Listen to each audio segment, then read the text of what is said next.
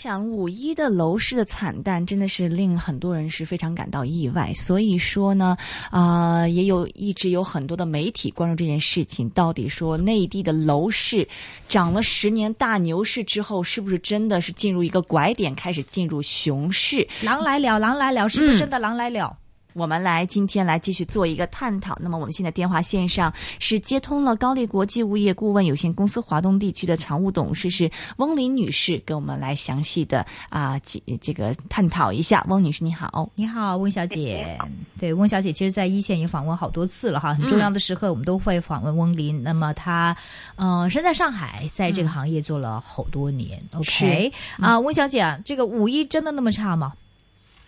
啊、其实，在五一的放假期间的住宅的成交量呢，跟去年同期比起来，的确是呃出现了明显的下降了。那尤其在呃从一线城市到三线城市住宅量呢，都显得都显得呃往下滑了。那其中一线城市大概就广州呃跟去年带持平，但是北京啊、上海、深圳三地都表现得非常不理想。嗯，那其他二线城市的成交量呢，就下浮的可能是更大了。嗯，什么原因？是五一啊一般都是黄金的一个买房期时期吗？在内地来说，啊、一般来讲呢，五一的确是一个呃比较成交量比较大的一个假期。其实我觉得呃，其中有一个我们必须要比一个客比较客观立场来讲说。呃所谓的下下浮的比例的话，其实有部分是由数据库的这个绩效效应而导引的。也就是说呢，我们那时候二零一三年的同样时期的成交量是比较高的。嗯那为什么呢？因为二零一三年那时候呢，我们的调控的这个政策并没有显示呃明显的效果。那时候我们大概是二零，我记得没有错的话，二零一三年的二月份才出台的那个国五条，所以那时候你可以想到，国五条刚刚出台，还没有落实到地方，而且呢，它并没有很确切的这个这个政策，嗯所以呢，那时候呢，你的五一的时候呢，可能还延续的这个二零一二年的这个走势在走的。那可是呢，到我们是在十月份之后呢，也就是说，我们这个呃呃这个新的政府呢，才呃改变了这个调控的方法，所以我们去年十月份的时候呢，才又加强这个调控的。这些呃策略，那所以在这种情况之下呢，我觉得这个五一事实上是延续去年十月份调控啊、的呃的的政策反映出来的，所以大家都觉得好像政府一调控，马上就反映在市场。事实上，上市场上市场的反应跟政府是有会有一段差距的，呃，但是因为这个差异性，所以变，但是因为我们现在是二零一四年嘛，你去跟二零一三年比的话，因为二零一三年还是相当的。事实上，它的成高呃成呃成交率是相当高的，所以变成哇，你这跌得很很厉害。其实事实上呢，呃，是因为前面的数据太好了，所以变成今年的数据呢，比呃 relatively speaking 就是比较不好的。相对来说比较差。那如果对，是是相对的。但是比起前几年的话，是不是都是一个，比如说以五年来算的话，是在一个最差的水平吗？其实如果您以五年的话，其实不是耶。因为二零一四，我觉得二零零九年的，如果记忆没有，我是没有这些数据，可我觉得二零一九年的五一的成交量并也并不是很好，所以你看去跟哪一年去比，我们跟哪一年去比了。嗯，但是楼市整体上，因为很多，比如像库存数据啊、还有这个待售面积这一些的数据，其实好像都是五年里面最差的，是不是啊？呃，以以我记得的话，并不是最差的。啊呃，以零从零八到一零来讲的话，事实上我们今年的成交量比这几年来讲，应该是还算持平的。嗯，啊、这样这样讲好，我们一般的在在一线城市上面呢，事实上呢，我们成交量大概有百分之七十左右，而二线城市大概在百分之六十左右。嗯哼，成交量占什么的比例？这是呃，这个成交量是在那个整个的这供给率来讲，供应率。就是指说，呃，什么意思？是说是这个百分之七十是，嗯，是就是这一个月的成交量占这一个月的供应量的这个比例，还是说是什么意思？对你这样你这样讲的没有错，不是我应该讲说我没有确切的一个比例的数据，但我也没有说它比以前好，我只是说没有大家。想象那么呃，没有，大家想象说那么差，嗯。因为事实上，如果说你成成交比只有以往只有百分之七十，当然是没有以往的好了。嗯。可是，可是并不是表示说像大家想象那么差，因为大家都在谈，呃呃，大家在讲的目前的好像是在讲说这又又是要崩盘，或者是大家所讲拐点，而我们的意思是说，事实上的确成交量降低了，那。那某些城市呢，价钱也出现下滑，但是没有大家想象的那么悲观。嗯哼，明白我觉得可能媒体上面可能比较喜欢，就是说，啊，啊。哗众取宠多一点哈。对，是的，OK，嗯，这个成交量减低，因为我们是呃也有一些专家说，主要是内地的这个信贷啊在收紧，说比如说是像这个一套房的这个信贷，现在是收的非常非常紧，是有这样的情况吗？是的，嗯，是的。虽然虽然很多的银行呢，呃，他们没有正式宣布说对外有这样子的政策，但事实上呢，对信贷的确我们可以感觉到收紧。嗯哼，是什么原因呢？啊、其实这是一个政策，也是一个政策的导向。事实上，政府要调控房地产，呃，是我就像刚谈过，就去年十月开始就已经有不同的方法的调控。那嗯呃的呃，这个调控呢，持续的持续的在发酵，并没有做任何调整，所以难免的也会影响到信贷方面。嗯哼，那么现在，因为我也看到，比如说这个，嗯，最近这两天特别火的一个消息，就是说有一个地产商叫做光耀地产，那么它还是全国的百强房企，但是现在好像资金链已经是断裂，已经濒临。破产嘛，那么现在国家也是在这个收紧信贷方面打压影子银行，所以说现在房地产商的资金链是一个什么样的一个情况呢？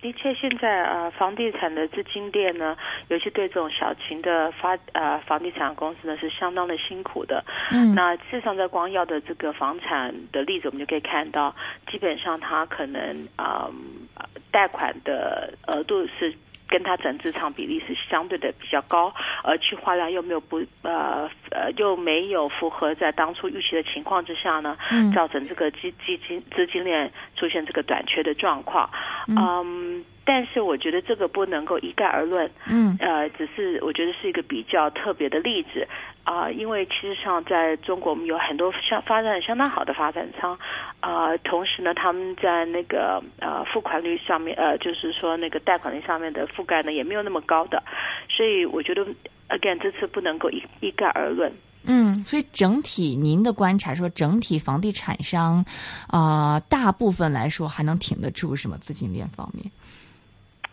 我觉得今年的状况好，事实上我们在两年前也有，呃呃呃，就是说类似的情形。是，嗯，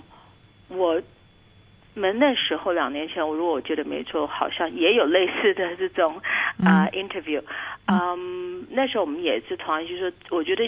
将会很多有我们所谓的呃 merge，就是说有可能有大的发展商，事实上趁这个机会可能收购了一些小型的发展商，因为他们资金链的，其实如果我记得比如没有错，就是呃绿城的时候。就是对对对对对啊、就是类似的情嗯形，对不对？所以，但是呢，所以市场上会趁这个机会，可能有再一次的整合，但是并不会，我不觉得中国会出现大幅度的这个房地产商啊、都都呃呃 bankrupt 都那个出现这个倒闭的情形啊、我觉得政府一般来讲是不会让这种。呃，事情发生的，而且呢，呃，因为大家最主要的症结纠结点就是说在房价啦，嗯。或者甚至在说这些转售的价格。嗯。但是当如果说房地产商像当初这个呃绿城的状况呢，只要在这个房价或等等做销售的这个这个条幅的话呢，其实像其他的公司会可以带领新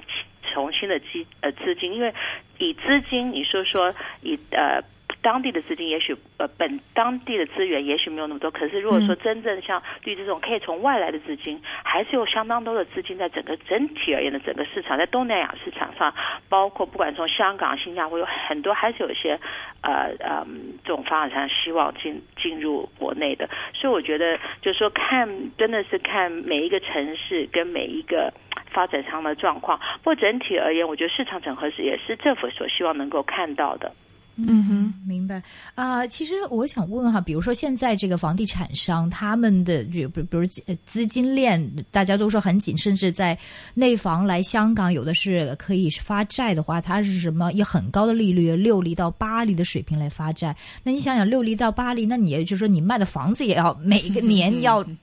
above。高于这个 percentage 增长，它才有权赚嘛。如果这房价一不涨，甚至有回吐的话，这个不会带来问题吗？其实呃，我我觉得在这方面哈，房地产本来就是一要需要贷款的一个行业，所以呢，你刚刚讲其实呃六到八厘的年利率的，它实际上是实际上这是个合理的贷款的。其实我们比较担心的是说，他们不想。嗯，不到香港去发这些贷，呃，这些债，或者是说不像正规的银行，我们比较担心，反正他们要以民间贷款，因为民民间的这种 m a s 那我们所谓的 这种这种利利息可能是十五到二十。事实上，我如果你看光耀的状况，并它的到最后这个。比较让大家担心，说到最后他的贷款的利率，我记得没有错，哈，十八到二十这这种高利贷的方法去转呃去去去去转动。那这种情况呢，当房地方当他的销售状况一好，的确是有相当大的呃的压力。但是，一般正常的，如果你看看啊，比如说像万科啦、绿绿地啊这些，如果到香港去发行债的话，如果我记得没有，他们的。呃，就是好一点的，大概一级的债券的利息可能就是呃呃，就像你讲的五啊到七这样。事实上，这是相当，我觉得是相当合理的，而且是一般的贷。对，那就要表示这个楼也不停的要加上去这个价格，对不对？因为他们投地的这个成本也越来越贵啊。是的，我觉得那价格有这么样上升吗？每一年这样的上升？嗯。其实我觉得刚才我们讲的五到利息，这个是正常的花费，但是当然讲的二十才是十五到二十才是不正常的，所以你应该看他贷款的的的的的这个利息啊的比例，就是说，必如果说你是很正常五到七趴的这种贷款的话，因为这房地产发展公司本来就是一个都要需要贷款的这种这种呃产业，这样事实上这样子的话，就算。这个房地产没有增加价格，可是这也是相当合理的支出，所以我觉得这是不用担心的。就是它只是 profit margin 会收窄，对，没有错。可是当你到二十的时候，十五到二十的时候，的确这就是很令人担心的了。而我觉得这种就是就是比较可能比较呃高风险的的做法了。现在大家都在讲这个分化的现象的出现，也就是说，可能一线城市大家没有说哇会崩盘，但是大家都比较关心可能二三线的这个 oversupply 供应过多的城市，这个房价会怎么样？也很明显都有一些松绑的这个情况出现，而且还有降价促销的这个情况的出现。但你觉得，如果真的是比如说有些啊比较中小型的发展商顶？不住的话，要比较这个大幅一点的减价，不是百分之五的这样减价，可能是两三成的这样减价，会不会最终拖累到全国的这个范围？嗯，我觉得房地产啊，一直都是呃比较根据每个市场而有状况不同。我们对一线市市场呢，事实上还是相对的乐观，还是一直乐观。对我访问你的很多年，结果证明你都是对的呀。一些事实上，如果您看那个上海的或者是北京这些价格，也许就是短期线会先小幅的小图，呃的的的的调呃调整，可是一一下就是，但是长线来讲还是持续的呃成长。所以我觉得呃，但是某些小的城市，因为他们。呃，最主要是当初盖的时候，可能就是供过于求，或者他们的规划上本来就是只供只规划的规划不是非常完善，比如说你只规划住宅啦，你没有旁边的这个呃呃配套设施啦、交通的设施等等，所以造成呢盖完了很难销售。我觉得呃，事实上总体而言，我觉得整个中国的刚性需求是的确在这个地方的，我们人口在这边，大家都会希望换房子，可是呃这些调控是让这个人为的控制。就说，如果今天政府没有这个调控的话，事实上我们的房地产是会，我相信是还是相当的繁荣的。所以，我们事实上是人为去打击这个市场。而并不是说是因为这个市场本身呃不不呃不好。嗯嗯，因为我们人这刚性需求还是人在存在，所以如果如果你这样反过来讲说，呃，刚刚你又讲说那二三线怎么办？事实上，其实如果政府在这种情况下把这个人为的控制稍微放松的话，事实上可能这个原这个这个马上就很很快速就可以调火起来了。因为毕竟我们这个情况是因为政府调控的原因，那事实上政府在某些城市已经做上这些的这个。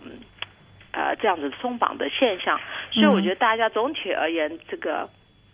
不必需要太悲观。就像我讲的，如果我们整体的走走势是因为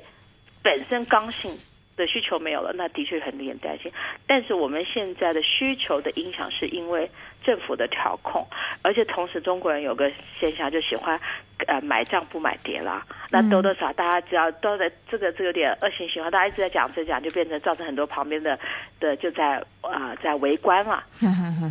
就也有这种当时有还有一点这种状况了。嗯，呃，那么就是因为现在也很多的这个地方政府，它是已经开始放松调控了嘛，而且中央已经把这个地产调控的这个决策权是交给了嗯地方政府。那么像比如说像很多的一些城市已经有一些松动的话，是不是意味着这些城市的这个地产可能会因为松动？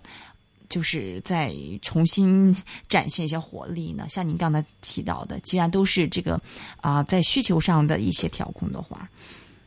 我觉得呃，理论上应该是的，但是因为这个放松的政策，呃呃呃，要看它放松的的限度，以及它是就是在哪些方面放松，所以我们这个是没有办法一概而论的。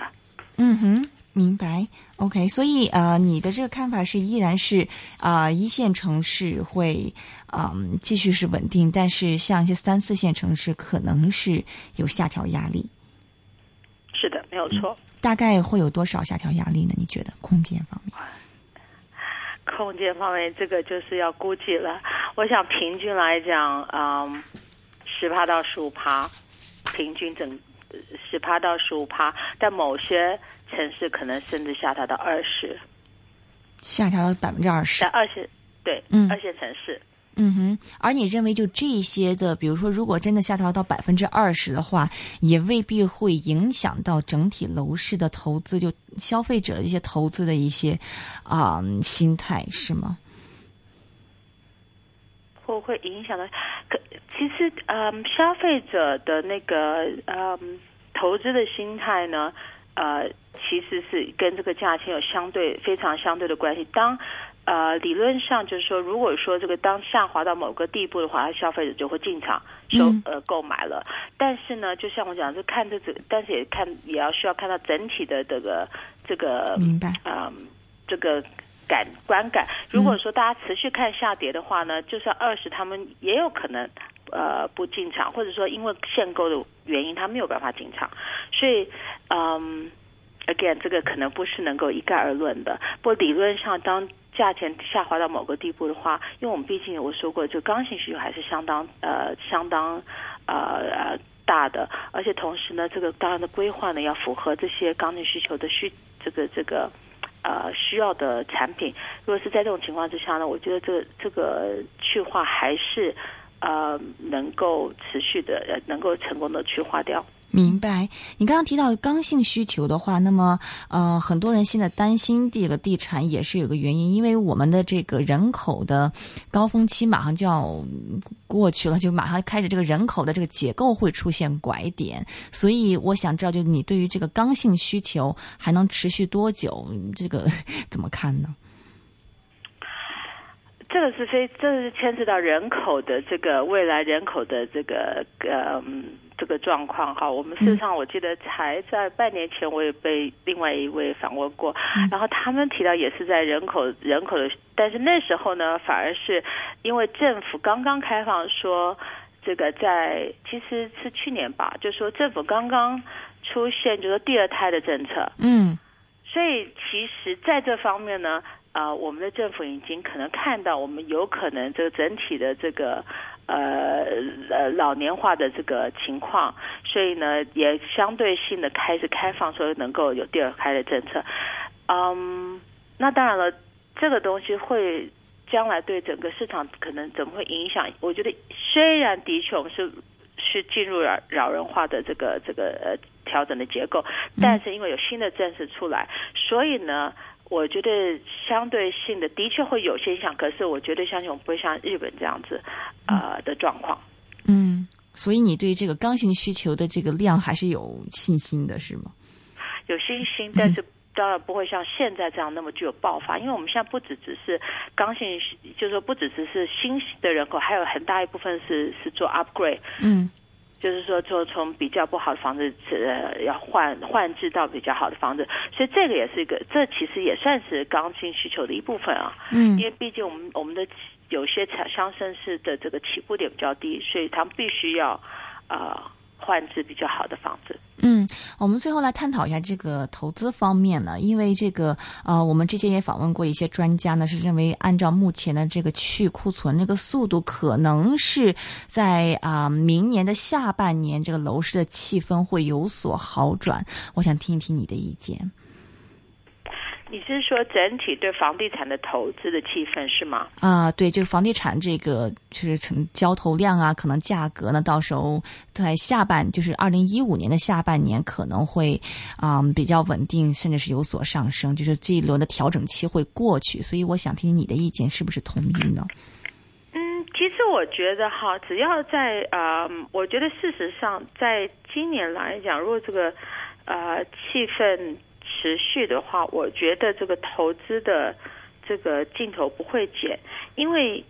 事实上，我我我刚刚提到说，房地产是长期来讲的，大部分大公司还是长期看好的，但是呢，可能一直没有呃机会呃进场，嗯，所以呢，如果说当某些公司呃价钱出现了呃。足够的条幅的话，我觉得有些什么 P E 啦，啊这种呃呃投资机构呢，可能会进场是愿意进去这个呃投资这个房呃，我我只是有些可能是在公司层面去投资，这些房地产发展公司，或者甚至说整个收购整个楼盘都有可能的。嗯，所以我觉得这是这是事实上这是中国其实在整个全球的市场来讲，我们。我们还是被一个相当看好的市场，还是有很多呃上升的空间。所以，当我们事实上出现短幅呃调调控的时候呢，我们可以看到很多呃事实上其他国外基金也会进来，嗯，因为它刚好趁此机会能够进入中国市场。所以，我觉得嗯可能不会大家，而且这个这样子的需求一直没有停过。嗯嗯嗯嗯，一直都是说找不到好的项目啦，或者是因为价钱比较高，所以我觉得出现调控反而可能会促成更多的这个这样子交易的行为。嗯嗯哼，有趣。那个有有这个就是呃，大家觉得中央现在对楼市的这个这这个整个的这个策策略是怎么样的？就是说以保障房托底，然后呢商品房呢交给市场，是这样子吗？你觉得将来的这个大方向是这个，就是因为这个新任届政府一直强调，无论是在房地产呢，或者整个经济啊，整个这个呃股市啊，都是说由市场来决定嘛。那房地产会是将来一个什么样的情况？我们当然是呃希望说呃呃也觉得我们政府迟早要要走到这条，就是由完完全全由市场来决定，啊，这个整个市场的走势。事实上，这也是势在必行的。只是说，这中间我们会，呃，有多少时间到这个地步呢？呃，如果说目前这个持续下去，这个如果说真的是持续悲观，如政府也有可能，呃，就是说，呃，趁此趁此机会把这个这个这个调控。把它取消，可是我觉得，因为现在我们配配配印的措施到现在还没有执行，我想大家都谈到很多或什么房地产税啊等等，到现在都没有实施。哦，我觉得政府不会那么贸然，就是只是说取消这个政策，呃，完全走市场化。但是这个东西已经谈了非常久了，我觉得迟早当政府有配套措施，就是包括房地产税这当执行了之后呢，迟早这是这个市场一定要让它市场化的，不会再有任何的调控。嗯，但你觉得这个现在是是呃，这个政府是这样做吗？这个目标？还是说我们希望他这样做？不知道他是不是应该这样讲。我们哇，最起码我们听到的，就是说，就是房包括房地产税的事情，是这是一再是在在讨论跟跟包括部分部分的城市在执行。呃，但是呢，在你要做这个事情的背后，你有非常多的。呃，事情要做，包括全国的这个房地产的登记证啊，包括它所有的资讯的的呃联网啦等等，就说你后面有很多的 infrastructure，你必须要做了之后，你才能够执行这件事情。所以我觉得这是在持续被推动的，只是说，嗯，外面可能看不到，因为像这种这种，比如说数据库的联网等等，这些不是 我们就说不是一朝一夕的。是需要时间的。嗯，OK，好的。那么呃，最后想问一下，就是因为嗯，这个据说是反腐令到高端楼盘是挺困难的这个销售啊，所以我想问一下，比如说下一步的话，你觉得还是这个高档的楼盘因为换楼的这个需求会受到支持呢，还是说是中小型的这种实用的这种盘会更好呢？呃，总体而言，高端的楼层，我相信你指的是，比如说豪华的华啊豪宅等等的话呢，呃，如果是指这样子呢，我觉得因为调控的原因呢，呃，同时呢，呃，因为调控的原因呢，事实上，呃，大部分的这个需求呢已经获得满足，但是呢，也比较，所以它的成交量的确是呃下滑的比较呃。比较高的，但是相对而言呢，反而价钱呢并没有，呃，因因此大部分的大幅度的 proportionally 的下滑。OK，嗯，呃，这是这是比较奇怪一点的，对吧？大概下滑到百大概大概百分之十左右啦，这是我目前看得到的。我想是最主要是因为市场好歹是量还是相当的小。在整个市场而言，那而且呢，呃呃，数字呃整整体的这个供给比较小，而且呢都是在比较精华的地段才能够被称为豪宅，所以呢它的抗跌性也比较高。虽然它成交呃的的量下滑的可能相对的比其他的这个这个这个呃比较高一点，嗯。但是呢以以呃就是你讲中中下端的这种。中低端的这种呃房型的话呢，就是说这种层次的房子呢，我觉得呃，因为他们这种购买可能对价钱呢比较啊敏感，但是它总成交价格毕竟是比较低的，嗯。所以呢呃需求量比较高，所以总体而言呢，我们觉得这个这个走势还是相当平稳，甚至小幅度的上升的。哦，小幅度还有上升？你在讲一线是吗？还是对的，你刚你刚刚提的是转一线对吧？明白，OK，好的，对一线，好的，因为在啊过去，我想认识翁小姐。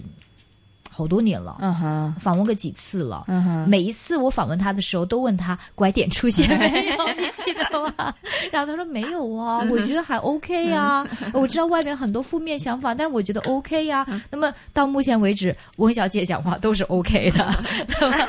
如果到翁小姐说不 OK 了，我们要注意了哈。今天非常感谢来自高丽国际顾问有限公司的华东地区的常务董事是翁林小姐再次接受我们的访问，谢谢你，翁小姐，谢谢。谢谢。